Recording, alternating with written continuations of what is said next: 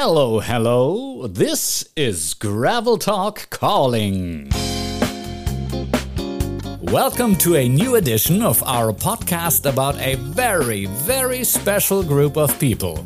Lovely people, exciting people, crazy people, people who like to ride on motorcycles, even though there exist flying carpets, trains, and even donkeys. Our gravel talker today is Jussi Mäki from Finland. Jussi, Jussi, Jussi, Jussi, Jussi, Jussi. Jussi, who lives in the southwestern Finnish town called Pori, is a loving father of three children, a loving husband of one wife, and a loving owner of a BMW R1250 GS Adventure. What a great motorcycling personality! By the way, Jussi is also the president of one of Finland's largest motorcycle clubs called Konipyöräklubi. Well, I guess I have to work on that one. In this episode of Gravel Talk, Jussi will talk about Finland as a motorcyclist destination. Also, he will share some of his own experiences out on the road. Experiences he likes to share with his partner in crime, as he calls his wife. So, let's get ready to throttle. Come on inside and meet. Jussi, Jussi, Jussi, Jussi, Jussi, Jussi. Hello, Jussi. How is lockdown in Finland these days? Is it strict? No, no, no. I think that we have been doing quite quite well all the time. So Mhm. compared to other countries, I, that uh, the situation, I, the best protection for us is that there is so few of us. so Mhm, we yeah. are so little country that I think it, it protects us Mhm. the best way. But but anyway, we we we haven't got the really any any lockdowns actually. Really? So we are we are using masks and, and we are, but you know the stores are open and, and uh, even the bars are open and restaurants and we have some limitations. I think that it's at the moment it's it's ten people or or less you have to have, but but the schools are open and, and of course I'm I'm working remotely basically all all the time as as always. But anyway, it's it's quite easy in Finland. I think that the, the real price of this this will be we, we will see it in the future. I think that people are really not doing so well.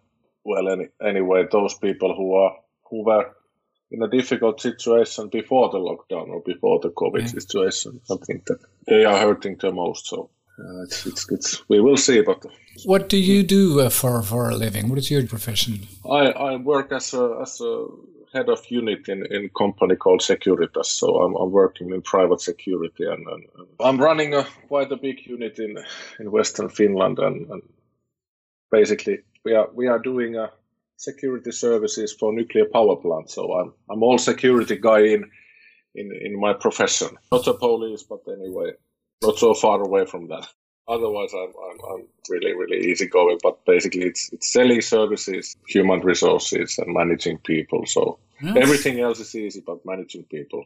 So, Jussi, let's talk about motorcycling. How long have you been a motorcyclist? When did this all start? I think that I started when I was nine years old. I was living in the countryside in, in, in Western Finland. And, and you know, at, at that time, there was no PlayStations or, or anything else. So you needed to, to pick something up. And, and, and of course, in Finland, you do ice hockey in, in the winter time, but in the summer and otherwise, we had some mopeds and we, we were able to repair them as, and, and learning all the time. And after, after I grow older, older, I would say, uh, I, I had a one two five bikes, you know, the A A three or A one bikes they are called these days. But anyway, 125 cc Honda and Yamaha, and that was back in the 90s, early 90s or so.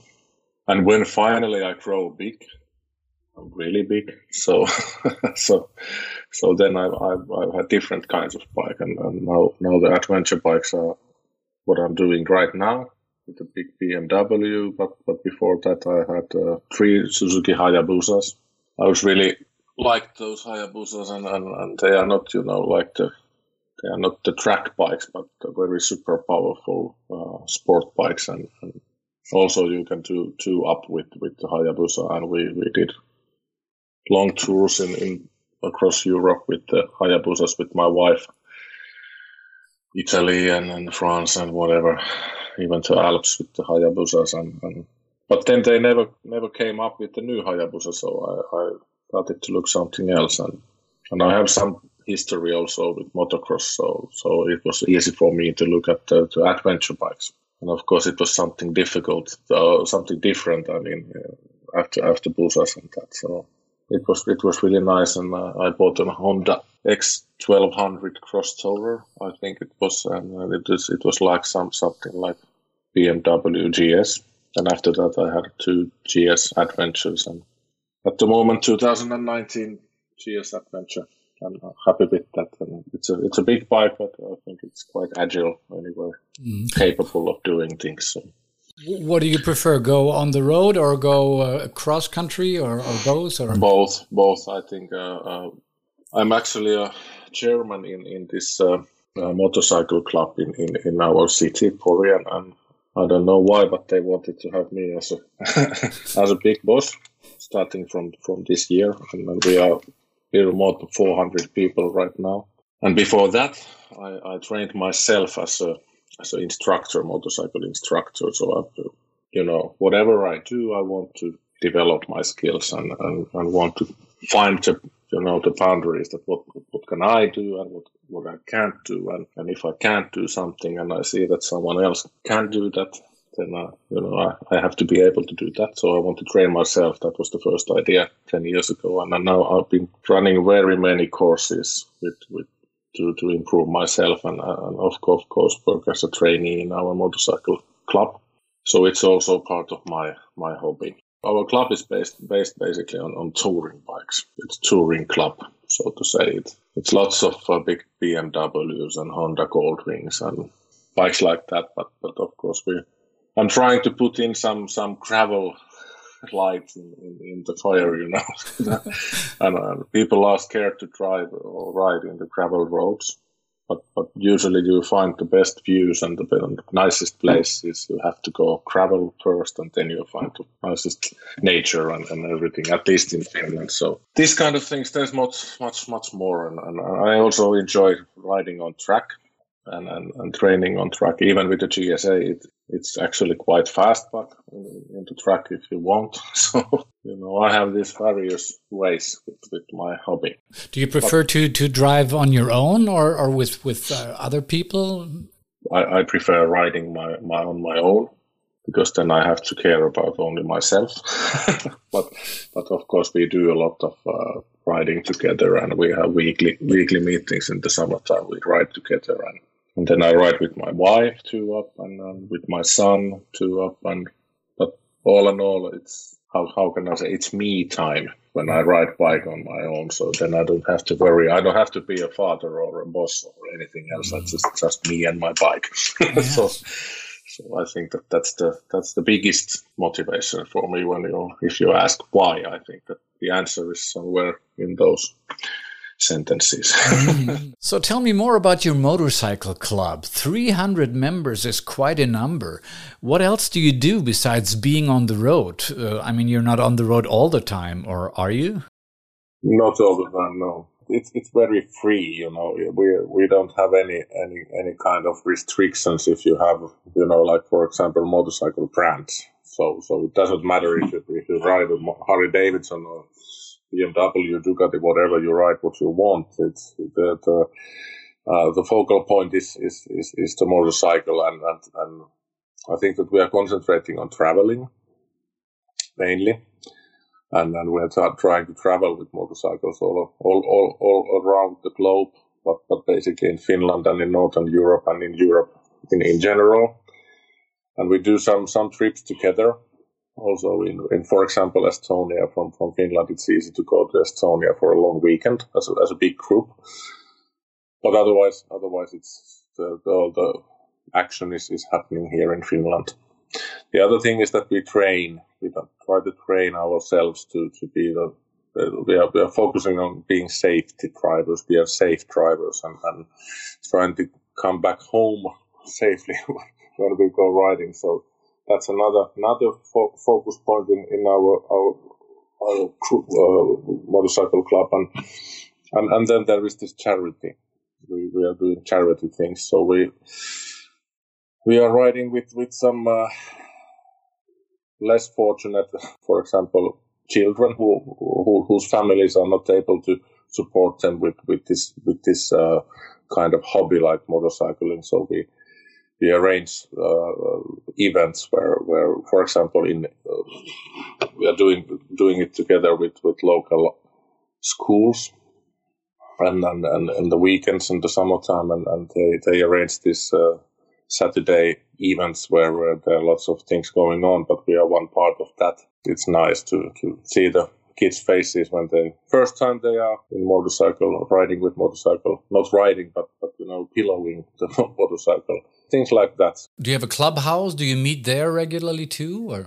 Yeah, we, we, we do have a clubhouse, and it's it's quite nice. We have some some place for servicing and and of course we we, we gather together yeah, um, and every every Tuesday evening we have this weekly ride during the summer summertime and and that kind of that kind of thing. What about women in the club?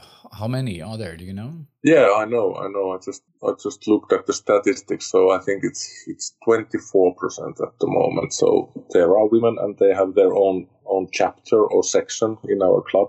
They do also this this only for women thing but but in general we we are doing everything together. But but yes, they they are really active also. You you see more and more women riders on road, and in in my in my experience, I, I think that women who ride they are really focusing on on on, on this this hobby much more than, than, than guys in, in general. They they are really putting really much thought about what they are doing, how to ride and how to be a good rider, and it's it's growing, and and it's very good that it's growing.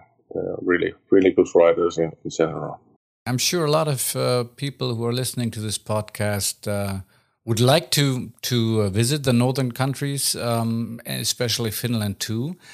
Is it a good place for motorcyclists? Is it is it difficult? What is your experience as being one of them up there? if you look at Finland on, in, in, on the map, we are we are just close to the Russia and close to the Sweden and, and up north we are also very close to Norway. But we don't have the mountains as Norway, Norway does. And, and we don't have the scenery roads as, as, as, as for, for example, Norway. But in Finland, if you're looking for a very fresh air, so to say, so very clean nature and, and, and things like that, and very open roads, it's, it's, it's a good place. We have nice roads. But if you look at the, for example, southern, southern Finland, there is not so much bending roads or that kind of uh, super scenery roads if you compare to the middle Europe or, or Alps or whatever. We are a, a country of thousand lakes, thousands of lakes, and there's lots and lots of nice gravel roads. That's one of the, the the main things if you if you look at Finland from from another country. So so here you really can ride the, the gravel roads. They are really really well kept, and uh, and you can ride up to 80 kilometers per hour easily, and it's totally legal. And they're in really really good shape, and, and that's that's something that I think that in, in in Europe, for example, you don't find so much. And you can travel basically uh, I don't know if you're familiar with this uh, Trans-European Trail roads, the maps and, and, and ways to, to travel Europe, basically only on gravel roads. So in Finland, you find very, very nice gravel roads. And you can think that the, the, the more north you go in Finland, the more wilderness and, and nature you find. So if you if you love nature and you want to camp with your tent and and do things like that in nature by yourself, then then it's it's definitely you need to come to Finland and, and see it by yourself. Uh, in the middle of summer, there, there is a time period when, when the sun doesn't set at all, and it's it's really really nice. But in uh, at the same time, I, I, think you need to cover up with, with warm clothes, even in summertime if you go up north. So the weather can change really quickly and it's it's not uncommon to to have snow in in June, for example, in northern Finland. But basically, it's the roads are still rideable and, and the snow melts away, but you need to be prepared much more than, than in Europe, for example. But all in all, it's it's it's really nice roads, and then there's lots of lakes, lots of nice nice uh, gravel roads. But all all the paved roads, I would I would say the big roads are really boring, to be honest. And if you go up north, really, really up, like like Lake Inari, if you look at the map, there's a huge lake in northern northern Finland. It's really nice place, and it's also uh, there's lots of culture, and uh, I don't know how to say it in English, but it's the Same land. There's uh, northern people who who we call Saamelaiset, and they are their own population there, and, and, and it's really really nice nice to take and take a look at that too. If you come to Finland, and if you come to Western Finland I'm always willing to help. And, and you can contact me through the social media and, I will reply, of course, and, and, help you with, with any any travel plans or whatever you need in Finland or questions or whatsoever. And, and if you come to Finland in August, we have this great, great meeting in, in, in Western Finland here in Pori called Yyteri meeting. It's, it's the biggest beach in, in the Northern Europe and just very nice, nice meeting with the motorcyclists and, and riders, even from France. I think that last time we had some visitors from France. So. So people who are listening to this podcast, they can contact you when they're on their way to Finland and say, "Hey, Jussi, do you have a tip for me? Do an idea where I need to go or so?" That's possible. Sure, of course, of course. That's what brothers do, so to say. So, if you ride a bike, you're welcome to contact, of course. Tell me about speed limits and speed tickets, something a lot of uh, motorcyclists really love. yeah, well, we have normal normal speeds in, in Finland. In the motorway, it's 120, and, and normally in the bigger roads, it's, it's in summertime it's 100 kilometers an hour, and, and in the winter time 80. And in the, in the suburbs and cities, of course, very very low speeds, but uh, don't get a ticket in Finland it's not a good idea. It's it's really really expensive. It's it's extremely expensive. It's, it's I, I I can't push this enough. It's don't take a ticket in Finland, but at least if you're driving really hard, for example, 140 in a 100 area, you will get uh, thousands and thousands of euros of ticket. So don't do it. it's it's expensive. it's it's expensive. It's a good advice from the president of one of the biggest motorcycle clubs in Finland. Thank you very much. Yeah, but of course we, we think that we, we always need to follow the rules and regulations, but it's it's easy to have these speeds with, with bikes, so be careful. Jussi, what are your favorite countries outside of Finland for a motorcycle tour? Well, that's a good question. It's I don't know really how how, how to answer because there almost in every country there's something very special and, and something that, that, that is, is really nice. But I like Alps. I don't see a big difference if I go to, to the Alps and, and, and travel, for example, from, from Austria to Switzerland and, and so on. So for me, everything is working. And I like the Balkans really much. I, I think that the people are nice in, in Bosnia and Herzegovina and Serbia and Montenegro and, and so on. We've been tra- traveling there also, but and, and the nice, uh, they're really nice scenery roads. Southern Germany is really nice, and German people are nice, and but but uh, it's it's basic for me. It's it's it's about people. It's it's always in the end it's it's it's about people, and people are nice no matter where you go. That's my my in my experience. To answer something, I think that it is the Alpine roads and, and nicest places probably in Switzerland and, and Austria, and also I think that the Julian Alps in Slovenia are really really nice, and, and the nature in Slovenia it's it's untouchable.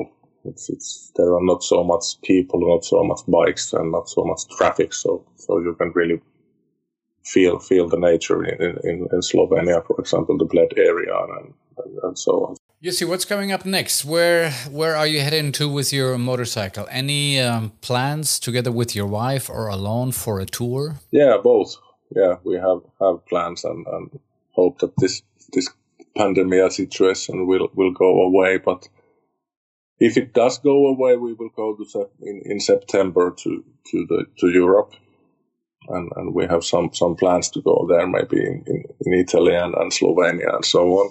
At least in Germany, Western, uh, not Western, but uh, Southern Germany. And otherwise, I have some some trainings coming as an as an instructor, and then I also try to train myself with uh, with some training methods that that we have in in in Finland, and lots of things coming up. So I hope that we we, we are able to have those trainings and be able to put, put them out. And, and, but we will see what, what will be the what will be the COVID situation. But yes, and lots of plans for the coming summer.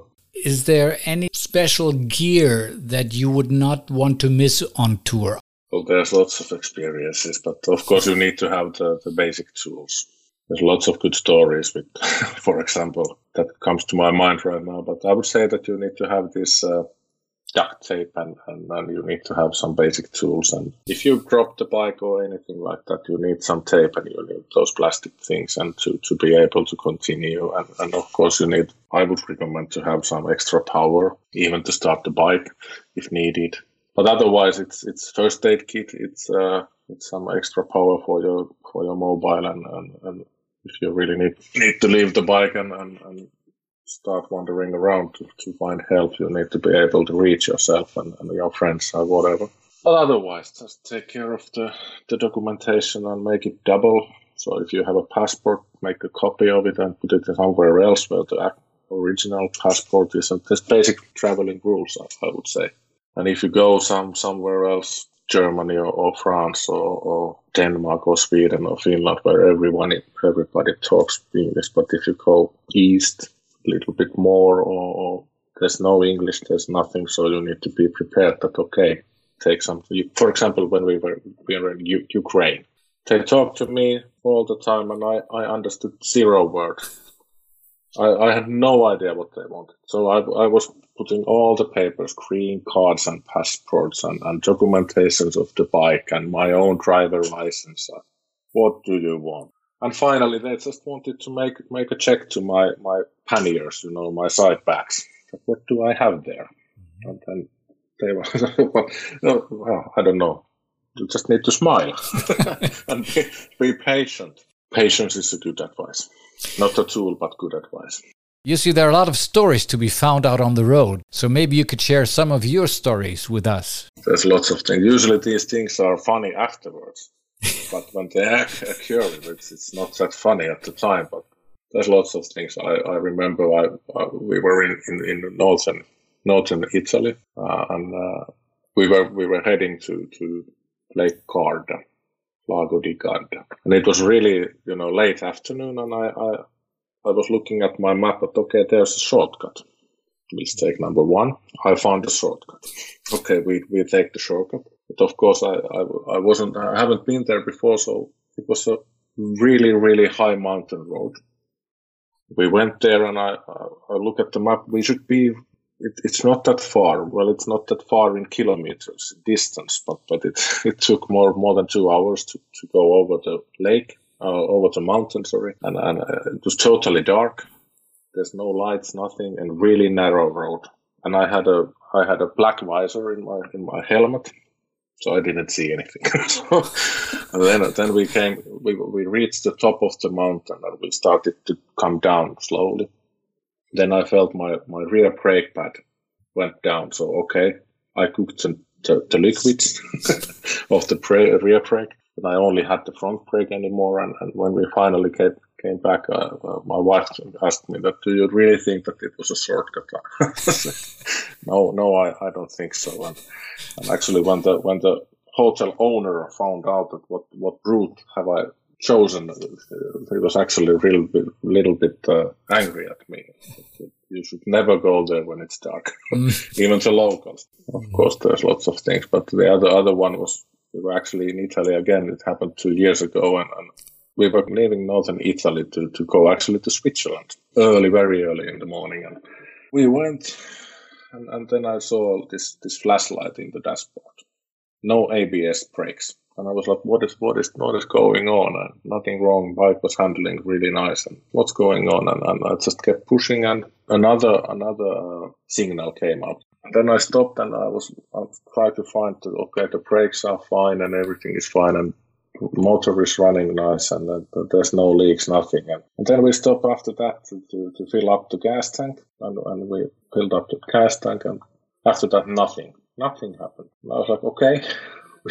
we were in the countryside. There was it was a cold station. There was no no people around us at all. I was like, okay, this is not good. And the first thing I, I took my, my tools and, and took the battery away. And right away I saw that the, the other one of the plugs, the, the positive plug, the plus, mm-hmm. the red one, it was loose. And I realized, okay, this is this is actually the, the, the only failure in the bike. So I put it back on, tighten it up, and after that we go. So you have to be able to do a little little bit things like that when you're touring on your own. So now you're riding the BMW Adventure, big one. What do you specifically like about it? Of course, I like it. It's second in a row. I, I upgraded it in the, in the new one in 19. It has a new engine, a little bit more power than the old one, and a little bit more torque. The engine is, is that's the power line is very nice. You, you have the, all the power in a very low revs already. You, you don't have to shift, shift all the time and I use the engine very very nicely. That's a strong part. And also you, there's no chain, so it's it's really maintain free bike, and, and I, I think that it's it's a twin cylinder boxer, and then uh, the central weight is very low. So basically, it's it's a huge bike. It weighs over 260 kilograms. And it, it, it might sound that okay, it's a, it's a monster. I can't handle it, but when you go put it on and start moving, it's it's like riding a bike and I think that the, the, the, because of the power, the, the, weight is so low, it's really easy to handle, and also the position is all the all the handles are really really well thought. But but of course, it's it's 40 years old model, so they, they have had some time to improve it. So I, I think that it's it's it's one of the best in the market, and it can cope basically everything. Mm-hmm. It's not best on the truck, and, and it's not best on the road, and, and it's not best in the in the it's not best basically anywhere, but it handles everything. You can do it basically everything. Uh, maybe it's not best, not the fastest, not the, I don't know, but it, you can handle it. Mm-hmm. It can handle everything. There's lots of good things. There's a huge, huge fuel tank, so you, you, you can have a very, very long range. If you really ni- drive, drive nicely, you can find easily 600 kilometers with one tank. I like it. Two up, no problem. Enough power, you can go very bendy roads with quite nice fast speed and then still it handles really well. You have quite a nice cover when, when it's raining and, and, and so on. So I think that it's it's really an adventure bike. You can do the globe with that bike. Of course, it's it's heavy. If you drop it, you have to put it up. so, so it's heavy. But uh, there's also also a technique for that if you want to learn. So even a small woman can put it up back if, if needed. So, but I, I, think that's that's the best part of the BMW GS. You can do anything. It's up to you. How would you explain the fascination of, of, of riding a bike to someone who has never done this and who's thinking about it? I think it's it's it has something to do with freedom, the feeling. It's only you, you, you and your bike so you become one. You go and you go with your bike and you, you, you have all the smells in, inside of your helmet and you can go to places where you can't go with, with the car or, or whatever and you can just decide that okay now I, I'll just I just go. And of course the other other thing is the, the, the power you can feel. Usually the bikes are really they are really fast compared to cars or whatever. So it's at least I, I enjoy a lot about the feeling of the power that you can you can really accelerate fast and it feels good and you can do a little wheelie if you want and, and, and so on. It's it's it's like born to be wild thing somehow. I don't I don't like to think that it has something something to do with uh, you know the American style of freedom where you ride without a proper gear or, or that's not my thing. I, I would like to use all the gear. If I drop the bike or if I go to have an accident or whatever, I would like to maximize my my chances, so to say. But, but to answer your question, I think it's it's the feeling, the freedom, being part with some machine, and, and it's only only you and the machine at the time. It's it's difficult to describe. You can't have it with the car. Maybe with the Formula One, maybe probably you are one with the machine, but the normal road car, no. The power line and, and, and, and all the smells, you are really all your instincts are, are boosted, if you know what I mean, when you're riding a bike. So you feel the bending, you feel the angles, you feel the braking and the acceleration. It's it's it's it's hundred percent pure joy. I would I would say something like that. Difficult question. Well, Jussi, as a motorcycle instructor, you have probably seen it all. What are the most common mistakes motorcyclists, even the most experienced ones, make?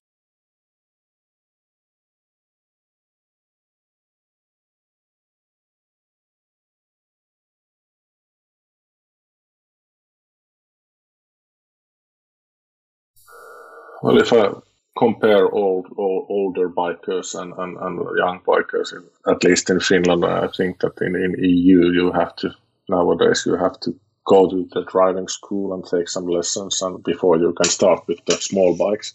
And that has been a perfectly good decision, I would say, when I look at the skills when, when the new rider comes they already know, they already understand some basic rules that how the bike handles and, and what is important and what is not. But then, then if I look at, for example, 50 years old guys that uh, have been riding 30 years and, and, and million of kilometers or whatever, the, the problem is that they, in my experience, they have a little bit of, you know, there's, there's some kind of a fence to, to accept that, okay, I'm, I'm not, I'm not, I, I can't do that and I can't do this. And it's difficult to say aloud, okay, I need some practice. I, I want to come better. And, and that's basically because they didn't have to take any, any lessons. They just started riding a bike when they were young and um, they self learned. That's the biggest problem. And after they come and encourage themselves and, and start joining, they, they find, okay, for example, braking is, is one of my favorite things.